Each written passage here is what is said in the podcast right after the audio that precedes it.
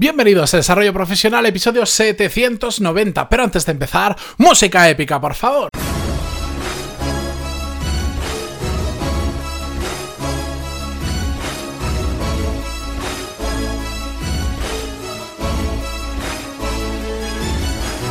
Muy buenos días a todos. Bienvenidos un jueves más. Yo soy Matías Pantalón y esto es Desarrollo Profesional, el podcast donde por si no lo sabéis hablamos sobre todas las técnicas, habilidades, estrategias y trucos necesarios para mejorar cada día en nuestro trabajo. Antes de comenzar con el episodio de hoy, una pequeña puntualización sobre el de ayer que me lo dijo eh, una persona muy cercana a mí, que me dijo, has dicho eh, dar un cambio de 360 grados, refiriéndote a dar un vuelco a tu vida, dar un, un, banda, a, cambiar de rumbo. Y me dijo, tú como buen arquitecto deberías saber que un cambio de 360 grados te deja exactamente en el mismo sitio. Te referías a dar un giro de 180 grados. Así que efectivamente me he equivocado. En, lo he multiplicado por dos, porque no sé por qué, pero entendéis el concepto, ¿verdad? Bueno, Hecho esta puntualización, porque si no me iban a reñir por no haberlo corregido, vamos con el episodio de hoy, donde quiero repasar varias preguntas rápidas. En esta ocasión ya sabéis que normalmente suelo traer un par de preguntas relacionadas por episodio cuando lo dedicamos a contestar preguntas, pero en esta ocasión he ido acumulando varias que eran eh, muy interesantes y que creo que, que os van a resultar interesantes a vosotros y sobre todo útiles, pero que pues eh, eran más cortas de lo normal, así que las he ido acumulando y cuando ha llegado el momento mm, he decidido contestarlas. Así que, sin más, vamos con ellas. Pero bueno, antes de nada, recordaros, eh, si queréis enviar vuestras preguntas, vuestras dudas, vuestro caso, lo que sea, pantaloni.es barra contactar y encantadísimo de conoceros, de saludaros y de escuchar aquello que me queráis escuchar. No puedo evitar decirlo de vez en cuando que también, también se aceptan sobornos, pero no sé por qué cuestan, cuesta de verlos. Pero bueno, tonterías aparte, vamos con, el, vamos con las preguntas. La primera nos la envía Leticia, que por cierto, le envío un fuerte saludo porque me consta que es una de estas eh, fieles eh, oyentes del podcast y porque muy a menudo me escribe, así que le envío un fuerte saludo y dice, em, bueno, todo, perdón, paréntesis, hoy estoy haciendo muchos paréntesis, pero todo lo que os voy a leer normalmente son trocitos de un email más largo, ¿de acuerdo? Por eso veréis que no hay un hola, un adiós y todas estas historias. Leticia decía, ¿cuándo es el momento adecuado para preguntar por el sueldo en una entrevista de trabajo? Este tema ya lo hemos hablado, sabéis que hay una serie, que hizo una miniserie dedicada al tema de entrevistas de trabajo, pero la, la, vuelvo a contestar porque me la hace mucha gente, porque es uno de esos puntos sensibles dentro de una entrevista de trabajo y no sabemos si, si preguntarlo en un momento u otro o si lo, sobre todo lo que nos da miedo es que si lo preguntamos en el momento Em, erróneo o en un mal momento puede sentar mal a la otra persona como en plan, uy, qué interés solo, aquí solo viene para ganar dinero y ya está, que puede llegar a sonar así. La cuestión, ¿cuándo es el momento adecuado? Pues depende muchísimo a la persona que tengas delante y cómo funciona esa empresa y qué relación tienes tú con esa empresa, que para mí esto es un punto muy importante de todo esto. ¿A qué me refiero? Os lo pongo con un ejemplo. Hace unos días un amigo mío que se acaba de, se acaba de mudar a, Inglaterra eh, me decía que, bueno, por, por, el sector al que él se dedica, no paraban de contestar, desde que se había puesto que estaba buscando trabajo, no ha dejado su empresa, pero sí que se va a mudar porque ahora está trabajando en remoto en su empresa de España, pero quiere encontrar algo ahí en Inglaterra desde que se ha puesto en LinkedIn que busca trabajo, todos los días le contactan unas cuantas personas pidiéndole que haga una entrevista porque están buscando a alguien como él, porque se dedica a algo que tiene muchísima demanda para, para bien de él, por suerte. ¿De acuerdo? ¿Qué pasa en este tipo de situaciones? Que él tiene la sartén por el mango. ¿Por qué? Porque es que le llaman varias empresas al día, o sea, muchas a la semana, para querer ficharle. Entonces, él se puede permitir el lujo, incluso lo hace. En LinkedIn, antes de hablar siquiera, de tener el primer contacto telefónica, ya directamente le dice en qué banda salarial te mueves. Porque si no me interesa, nos ahorramos tú y yo la llamada. Pero claro, Él lo puede hacer porque tiene la sartén por el mango, porque es el que menos tiene que perder, porque hay mucha demanda de perfiles como él. En cambio, si sois como la gran mayoría de mortales, estas son situaciones puntuales y, lo que pasa habitualmente es que no te estén llamando todos los días para ofrecerte trabajo. Entonces, si estáis en un proceso de selección normal, no pasa absolutamente nada. Pero como regla general, normalmente hay que dejar que la empresa sea la que tome eh, las riendas eh, eh, en ese sentido en la conversación y os diga cuál es el sueldo.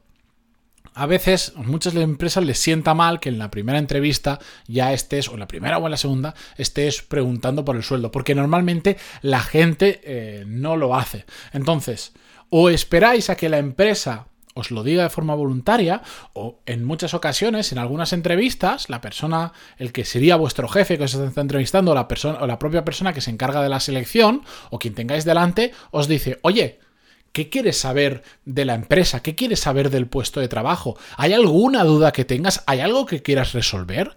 Entonces, si os hacen esa pregunta así abierta, es el momento ideal para preguntarlo, pero como siempre digo, hay que saber venderse bien. No es lo mismo decir, sí, ¿cuánto dinero voy a ganar? Eso es lo que quiero saber.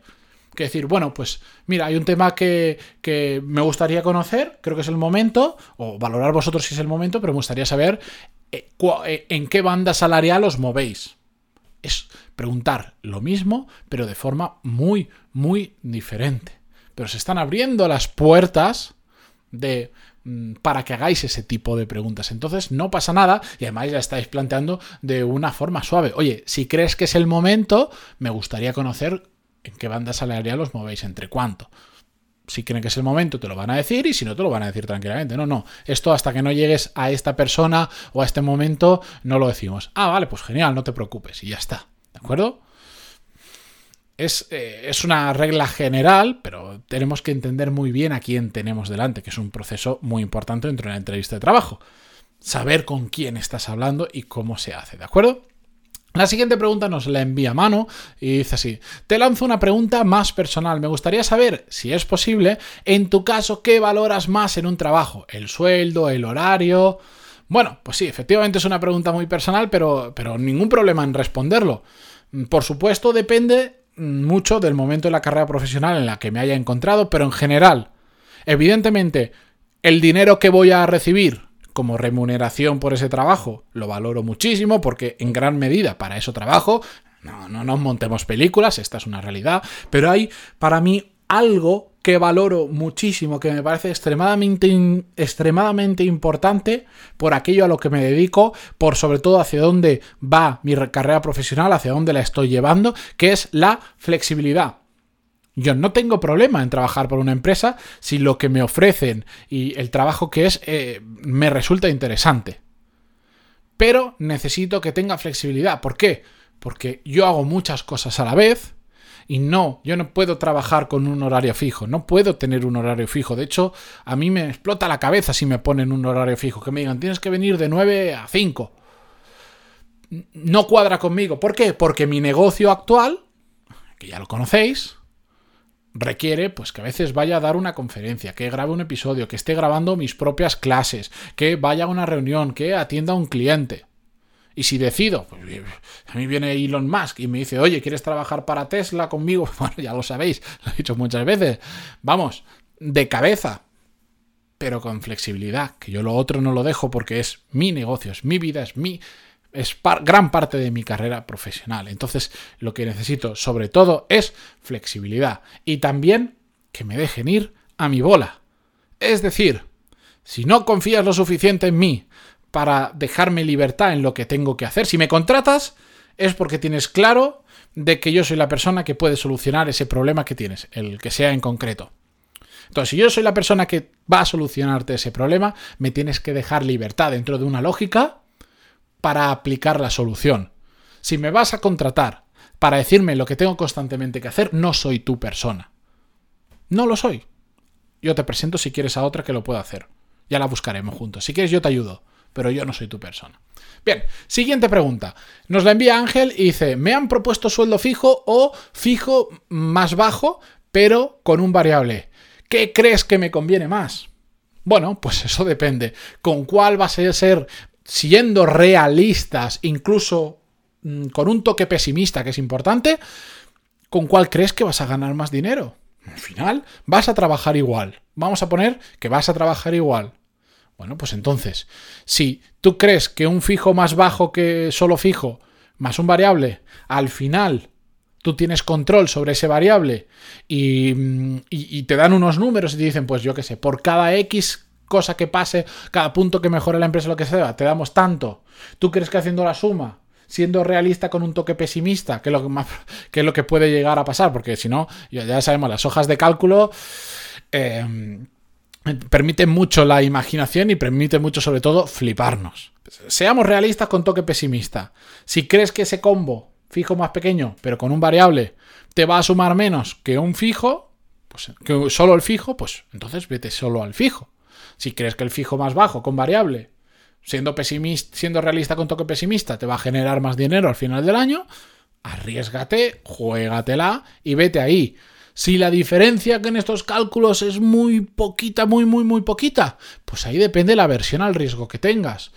Mm, yo creo que si el variable está bien puesto, claro, porque es que aquí hay muchos detalles que no conocemos, pero si el variable está bien puesto, tengo control sobre ese trabajo porque lo he hecho antes, sé lo que puedo conseguir, eh, y tal, pues yo prefiero tirar hacia esa parte de riesgo, que realmente no es riesgo, porque tienes controladas muchas variables. En cambio, imagínate si siempre has trabajado con sueldo fijo, te estás cambiando a una empresa nueva, donde vas a hacer un trabajo que, aunque lo conoces, no es exactamente a lo que te has dedicado, tiene muchas incógnitas, pues igual no te conviene irte a una parte variable porque hay muchas cosas que pueden llegar a salir mal. En cambio, por decirlo, si tú te has dedicado a ese trabajo durante mucho tiempo, lo tienes más que controlado, sabes perfectamente cómo funciona y te ofrecen un variable y te cuadra y conforme a tu experiencia sabes que lo puedes hacer perfectamente y que a poco que te salga bien como ya lo has hecho hasta ahora, vas a generar más dinero, pues entonces vete a esa segunda opción, fijo más pequeño pero con un variable. Depende de la versión al riesgo y depende del conocimiento que tengamos sobre lo que vamos a hacer. ¿De acuerdo? Normalmente a mí siempre que me hablen de variable me va a gustar más porque entonces me da la posibilidad de que si las cosas funcionan bien yo me lleve también una parte extra del pastel. ¿De acuerdo? Pero hay que analizar situación por situación. La última pregunta rápida. Nos la envía Dani y dice, siempre hablas de cosas que van más allá del sueldo y tal, pero yo lo único que me encuentro cuando busco ofertas de trabajo es lo de siempre, un sueldo y poco más. ¿Vivimos en mundos diferentes? Bueno, Dani, no vivimos en mundos diferentes, por supuesto. Hay una gran mayoría de ofertas de trabajo las empresas simplemente con un poquito de suerte vamos a ser capaces por adelantado mm, de conocer qué es lo que nos ofrecen a nivel económico y poco más, con un poquito de suerte. Lo que pasa es que cuando yo hablo de aquello que va más en sueldo, yo no me puedo solo fijar en lo que ocurre actualmente en la gran mayoría del mercado laboral. Yo me fijo siempre en lo que viene de otros países que está adelantando lo que, por ejemplo, en el mercado estadounidense, ya sabemos que por el motivo que sea, muchas cosas van varios años por delante de nosotros. Entonces yo me estoy fijando en eso. Y también me estoy fijando no solo en las, eh, en las empresas normales aquí, sino en aquellas que empiezan a hacer este tipo de cosas bien, que cuando buscan talento lo hacen de verdad. Entonces cuando ponen una oferta de trabajo, no solo ponen el sueldo, sino además te dicen, pues horario flexible, eh, guardería, eh, X eh, crédito en formación, te pagamos el seguro médico, que te empiezan a dar más cosas allá. Por eso yo hablo mucho de eso, porque me fijo mucho en esas empresas, porque quiero que aquellas empresas, o si vosotros estáis en un puesto de responsabilidad dentro de la empresa, todo esto ya quiero ir metiéndolo en la cabeza para que si algún día tenéis la potestad de cambiar la remuneración, el, salario en especie que se recibe y todo esto, ya empecéis a pensar, oye, ¿y por qué no incluimos un crédito que además está bonificado y no sé qué historias? para que el que entre pues lo vea más atractivo, que vea que tiene, por ejemplo, 900 euros al año para gastarse en libros, para gastarse en formación bonificada, lo que sea. Eso es lo que yo intento, pero yo no niego que no existan esas empresas que, te dicen, pues aquí cobras esto y ya está. Lo que pasa es que incluso hasta en esas ofertas de trabajo hay una serie de características implícitas en el puesto que aunque no te, que no te las cuenten directamente como otras, te lo están diciendo. Si no te dicen que vas a tener un horario flexible o que tú vas o que vas a tener una hora para entrar y salir para poder llevar a los niños o lo que sea, ¿qué te están diciendo? Tienes un horario fijo. Y si tienes que hacer de 9 a 5, haz de 9 a 5, o de 9 a 6 o de 9 a 7. Para arriba siempre lo que quieras. Pero tienes que entrar a las 9. Entonces hay mucha información que te están dando de forma explícita a todo ello. Es decir, si va más allá del sueldo. Otra cosa es que, pues, cuando tú no tienes nada interesante que ofrecer, pues no lo pones en una oferta de trabajo. ¿Me entendéis? Es decir, resumen, sí, vivimos en, el mismo, en el mismo mundo y yo también veo todas esas ofertas donde ni siquiera te dicen al sueldo. Pero yo intento ir a los ejemplos buenos para que todos aprendamos de ellos. ¿De acuerdo?